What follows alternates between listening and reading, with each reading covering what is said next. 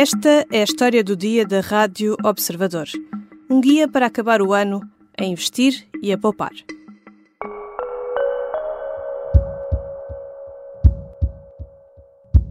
Quando nós olhamos para as decisões que temos que tomar, entretanto, eh, nós devemos privilegiar eh, decisões que, eh, que, que, que alimentem de alguma forma a poupança. O setor bancário, felizmente e finalmente, reagiu remunerando os depósitos de um forma. Reagiu um bocadinho. Da minha própria experiência, numa app bancária consegue-se um depósito de, com uma taxa muito próxima daquilo que é a taxa de, de, de, do BCE, digamos assim. Alimentar a poupança. O conselho é de Mário Centeno. E como é que isso se faz? Vou conversar com Edgar Caetano, jornalista de Economia do Observador, sobre como investir as suas poupanças. Eu sou Teresa Abcacis e esta é a história do dia. Segunda-feira, 4 de dezembro.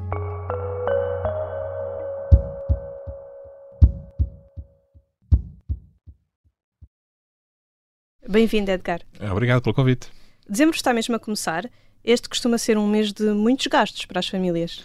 Sim, com as prendas de Natal, com o bacalhau, que também está a subir, e, mas agora parece que já, já também há, há, muitos gastos que se têm no mês anterior, com as Black Fridays e os Black Weeks e Black Months também, portanto.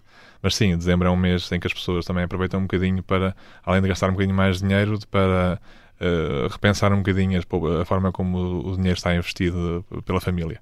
E para ajudar nestas contas, tu escreveste um guia com alguns conselhos para poupar e investir dinheiro. Já vamos aos detalhes, mas a quem é que este guia se dirige? Ah, nós sabemos que não está muito fácil a vida para poupar, ah, mas é importante que, que isso aconteça. Ah, e não só poupar, como também investir para conseguir recuperar algum do poder de compra perdido com, com estes anos de inflação. E, portanto, dirige-se às pessoas que tenham algum valor Uh, consideramos um valor pequeno que, que esteja à procura de ideias para o aplicar o melhor possível. Então, o que uma pessoa não deve mesmo fazer é deixar o dinheiro parado na sua conta corrente, é isso? Sim, isso é, isso é o básico. Acho que as pessoas têm de facto que. Uh, a última coisa que devem fazer é, é deixar o dinheiro parado na, na conta à ordem, uh, até porque os depósitos a prazo já estão a render um bocadinho mais do que rendiam antes e de facto o dinheiro parado está a perder dinheiro todos os dias. Nos últimos tempos, a poupança dos portugueses tem vindo a descer uma tendência que tinha subido com a pandemia. Sim, a pandemia foi uma altura em que, apesar de, da crise económica que se viveu, a maior parte das pessoas conseguiram manter os seus rendimentos. Também estavam uh, em casa, não é? Precisamente, e pouparam também muito por essa razão. E nessa altura a taxa de poupança de, entre os portugueses subiu uh, para 11,9%, isto em 2020, 11,9% do rendimento disponível. Isto são valores muito altos, porque Portugal tem, tem um, historicamente uma taxa de poupança muito baixa. Uh, neste momento, a má notícia é que essa taxa de poupança, que, que funciona ou que se calcula em, em, função do rendimento disponível, já está a baixar e não só está uh, a baixar, como está em níveis inferiores a 2019. Ou seja, uh, mensalmente as pessoas estão a poupar menos do que poupavam antes da pandemia. Outra questão é, é o chamado estoque de poupança de, de, que foi feito ao longo de, dos, dos, anos da pandemia. Uhum. Uh, as pessoas conseguiram poupar mais e criaram uma espécie de uma almofada que tenta, é difícil calcular quanto é que essa almofada tem neste momento. O que se sabe é que essa almofada está a ser um bocadinho também utilizada para amortizar créditos de habitação e já não, já não está já não é uma almofada tão confortável como era no fim da, da pandemia. Essa almofada ajudou a combater aqui a subida dos preços durante este ano. E como é que se espera que seja o ano de 2024? Uh, é um ano, é, é difícil uh, dizer para já, porque no ano passado nós olhávamos para 2023 com muito receio e acabou por ser um ano melhor do que o previsto. Uhum. E, portanto, qualquer pessimismo que tenhamos agora pode ser um bocadinho uh, visto à, à, luz desse pessimismo que tínhamos no final de 2022. 2024, uh, nós entramos em 2024 com o risco de termos aqui uma recessão técnica, que são dois trimestres consecutivos de contração da economia. Tivemos já um, um trimestre negativo no terceiro trimestre, o INE confirmou isso na quinta-feira passada. Uh, o risco é que se tivermos um quarto trimestre também com uma, uma contração da, da, economia, uma evolução uh, negativa da economia, isso significará que o país está com uma, com uma recessão técnica. Mas uh, é, também é importante não sobrevalorizar isso. Olhando para 2024, existem algumas razões para ter algum otimismo, sobretudo se se mantiver uh, um indicador muito importante uh, intacto que é a taxa de desemprego, porque a taxa de desemprego tem-se mantido relativamente estável, há alguns indicadores que apontam para um aumento do desemprego e isso é que aí pode ser mais problemático, porque mais importante do que pequenas flutuações, 0,2%, 0,1% uh, na, na taxa de crescimento, uh, se nós tivermos uma situação em que uh, a taxa de desemprego sobe e a economia não cresce como se desejaria, aí podemos ter uma, um cenário mais preocupante para a economia portuguesa. Já voltamos à conversa com o jornalista Edgar Caetano. Na segunda parte, vamos falar de depósitos que podem render 4% e de fundos de investimento, entre outras aplicações que podem fazer render as poupanças.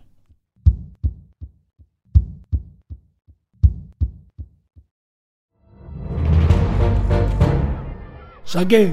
Tirei, tirei a faca. Fui, empunhei e mesmo no momento em que esta é a história do homem obcecado com a infiltração do comunismo na igreja que quis matar João Paulo II em Fátima. Matar o Papa é uma série para ouvir em seis episódios e faz parte dos Podcast Plus do Observador. Estreia a 13 de maio. Os Podcast Plus do Observador têm o apoio da Kia. Estamos de regresso à conversa com Edgar Caetano, jornalista do Observador e que partilha alguns conselhos para investir as poupanças. Os depósitos a prazo são uma boa opção. Em setembro, Portugal era o quinto país da zona euro que pior remunerava os depósitos a prazo. Sim, nós escrevemos sobre isso. De facto, os depósitos a prazo tiveram quase uma década em que renderam muito pouco ou nada. Uh, e esse cenário mudou um bocadinho a partir do, do verão. Uhum. Um, já foi tarde, porque na Europa, de modo geral, esse cenário começou a mudar mais cedo os bancos eh, na Europa, de um modo geral, começaram a subir as remunerações dos depósitos muito mais cedo do que Portugal. Ainda assim, apesar da aceleração que existiu uh, na banca portuguesa, nós ainda estamos a pagar, ou neste caso como clientes, a receber menos pelos depósitos que nós fazemos nos bancos do que na, na média europeia. Isso está, por exemplo, nos dados que, que, saíram do Banco Portugal agora há poucos dias. Ainda assim, uh, eu acho que neste momento já vale a pena olhar para depósitos a prazo, pelo menos para uma parte das poupanças, porque embora uh, estejamos a falar de rentabilidades que não te vão ajudar a recuperar aquilo que tu perdeste em inflação nos últimos anos, já tens depósitos a prazo que rendem o dobro da, da atual inflação. Portanto, isso uhum. já, já vale a pena olhar para este, para este tipo de produtos, até porque são produtos sem risco, não é? E que podem ser importantes para as pessoas, sobretudo em montantes mais pequenos. Estamos a falar de que valores, que opções é que encontraste no mercado?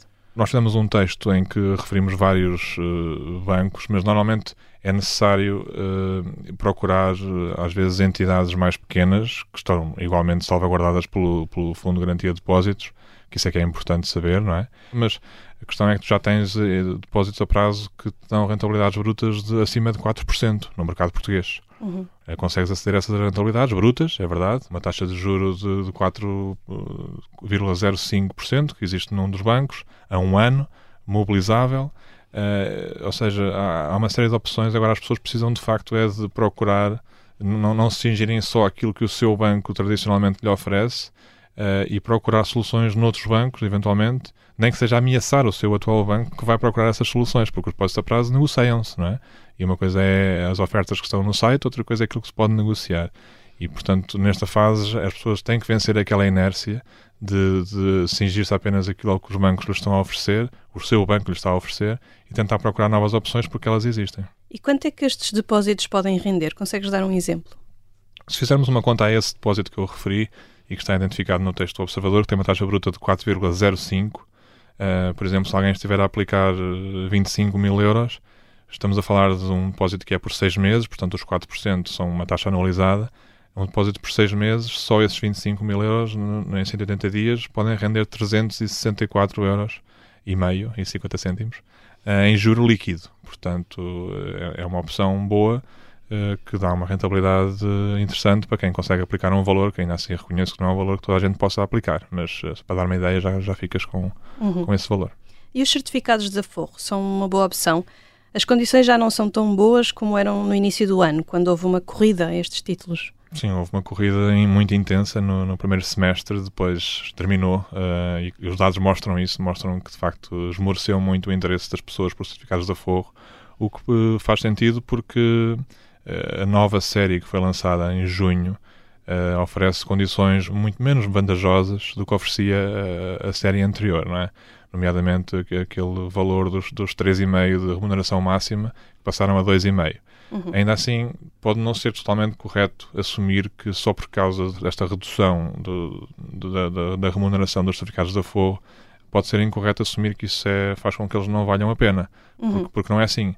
Porque uma coisa que, uma novidade do, dos certificados da Forro é que, desta nova série, é que aumenta o prazo máximo até 15 anos. E, tal como antigamente, há prémios de permanência que, a certa altura, começam a entrar em jogo e podem fazer a diferença. E, portanto, não tens nenhum depósito a prazo com, com uma maturidade de 15 anos. Uhum. É? E é preciso ter em conta que, se tu uh, fores uh, ativo na, na, gestão do teu dinheiro, uh, se procurares todos os anos, ao longo dos próximos 15 anos, se procurares a cada momento, cada vez que o depósito a prazo vence, uhum. o, que é, o que é que existe melhor no mercado, essa gestão ativa, em princípio, pode dar uma rentabilidade bastante boa. Mas se as taxas de Euribor, se as taxas de mercado baixarem nos próximos anos, pode não ser assim. Não é? Porque vai chegar a um ponto em que se o Euribor baixar, tu daqui a 10 anos podes não ter depósitos a prazo a render quase nada outra vez. Não é? Por outro lado, se tiveres certificados de aforro, também vais ser penalizado se o Euribor baixar, porque o Euribor é importante para calcular o, a, rentabilidade a cada, a cada ano dos certificados de aforro. Porém, a questão é que tu depois vais ter prémios de permanência que te podem ajudar a, a ter uma rentabilidade maior. Eu acho que ainda assim as pessoas devem fazer as contas e perceber que existindo esse fator de incerteza que ninguém tem uma bola, bola de cristal, ninguém sabe como é, como é que vai evoluir a Euribor e as taxas dos depósitos nos próximos 15 anos, ainda assim eu acho que as pessoas devem fazer a conta e perceber até que ponto é que, de facto, como investimento de longo prazo, os certificados da Forro ainda podem valer, valer a pena, na minha opinião. Dá para manter o mesmo exemplo e calcular qual é que pode ser o ganho? É, é difícil porque lá está, porque estamos a falar sobre um, um investimento que tendencialmente é, é, para maturidades mais longas, mas se usarmos os mesmos 25 mil euros que falámos há pouco para uh, uh, os, os, depósitos a prazo, ficas a saber que se o Euribor nunca baixar, pelo menos se isso acontecer, se mantiver neste máximo, tu podes transformar 25 mil euros em quase 36 mil ao fim de 15 anos, okay? incluindo prémios de permanência, uh, que são importantes. Mas lá está, tudo depende de como é que vai evoluir a taxa de Euribor e taxas de mercado nos próximos anos, porque se baixar, aí vais ter uma situação em que não vais uh, receber nada de perto disto, não é? E, portanto, hum, ainda assim eu acho que as pessoas devem olhar para este investimento como uma boa opção, tendo em conta que, atenção, quem investir em certificados de fogo fica três meses sem conseguir mexer no dinheiro. Portanto, se houver um mínimo risco de precisar de dinheiro nos próximos três meses, não é uma boa opção, ok? E os PRR? Nesta altura do ano costuma haver um investimento nos planos de poupança-reforma. Porquê? porque os planos de poupança reforma, os PPRs, dão direito a uma dedução fiscal. E essa dedução fiscal é uma coisa que tu podes aproveitar no início do próximo ano, quando entregares o IRS. Tu consegues ter uma dedução que pode ir até 400 euros uh, em cima da, daquilo que tu já tens de reembolso do IRS, ou, ou pagar menos, quando a situação que tu tens é pagar IRS anualmente. A questão é que tu tens uma possibilidade de colocar, por exemplo, 2 mil euros num PPR e se tiveres menos de 35 anos, podes depois ter uma dedução de 400 euros. Sendo que, importante referir que essa dedução de 400 euros máxima vai concorrer com outras deduções que tu tenhas, nomeadamente despesas de saúde, despesas de, de educação e, e, também depende do teu escalão de rendimento. No entanto, eh, é, é mais ou menos fácil ter uma, uma dedução adicional de algumas centenas de euros, vai ser mais ou menos ambicioso, eh, e é por isso que as pessoas normalmente nesta altura, como têm os subsídios de Natal e isso, conseguem fazer essa hum, aplicação. E quando investimos num PPR, estamos a pensar em retirar o dinheiro só durante a reforma ou não?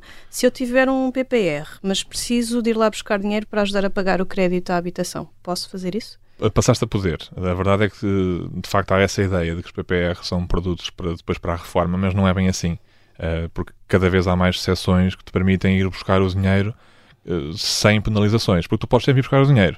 A questão é que, sobretudo, se fizeres muitas deduções, as tais deduções feitas a cada ano, tu depois podes ter que as devolver todas e com uma, um agravamento em cima, uma majoração eh, de 10% por cada ano. Mas se tu nunca fizeres a dedução, uhum. Eh, tu consegues eh, aproveitar esse, esse investimento como se fosse um, uma aplicação de depósito a prazo, que até tem um prazo bastante longo, não é? tu podes ter várias razões pelas quais, além da reforma ou de doença ou de incapacidade para o trabalho, cada vez foste ganhando mais exceções que te permitem ir buscar o dinheiro sem essas penalizações, nomeadamente para pagar o crédito à casa, que foi uma, uh, uma novidade dos últimos anos. Não é? Uh, atenção que é, é possível aplicar uh, dinheiro do PPR em pagamento de prestações, mas não da amortização do, do teu crédito. Uhum. E tendo em conta os mesmos valores de que temos vindo a falar, os tais 25 mil euros, podemos falar também, uh, quantificar os ganhos? Qual é que pode ser aqui a mais valor? Aqui é impossível, porque um PPR o que vai fazer é investir em mercados financeiros, não é? Vai investir em ações, obrigações, depende do PPR. Tu tens muitos, tens centenas e, portanto, tens vários tipos de PPR. Tens PPR sem garantia de capital, com garantia de capital. Uh, e depois depende das comissões que vais pagar também, portanto é, é, muito difícil fazer simulações, ou é impossível mesmo.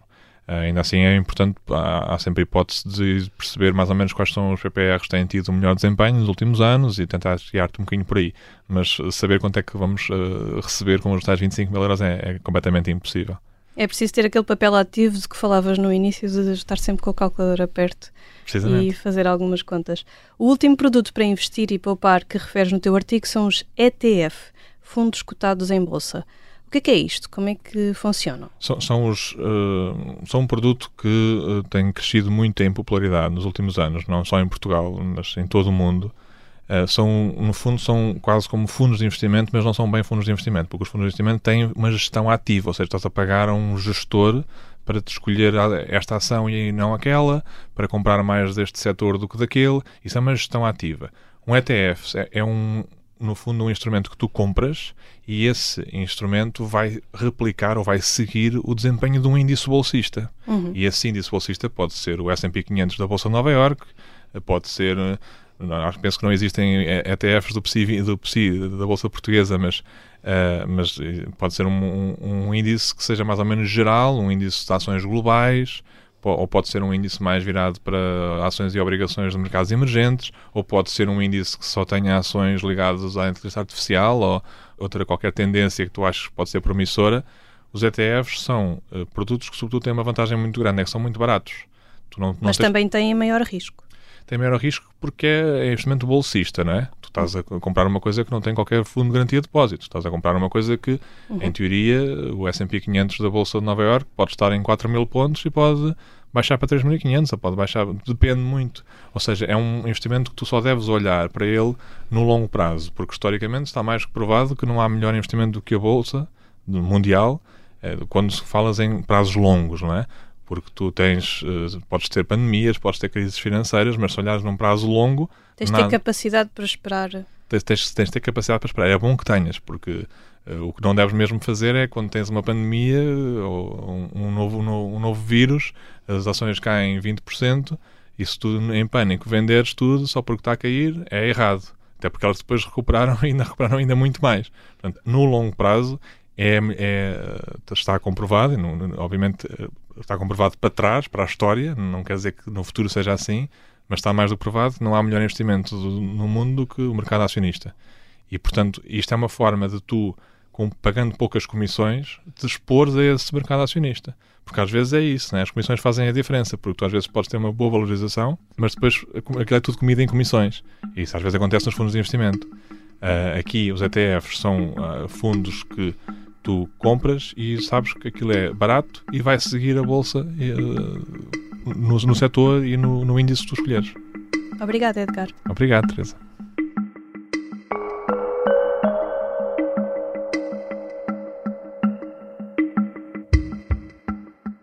Edgar Caetano é jornalista do Observador, especialista em economia. Esta foi a história do dia. Neste episódio ouvimos sons da entrevista de Mário Centeno à CNN Portugal. A sonoplastia é do Bernardo Almeida. A música do genérico é do João Ribeiro. Eu sou Teresa Abcacis. Até amanhã.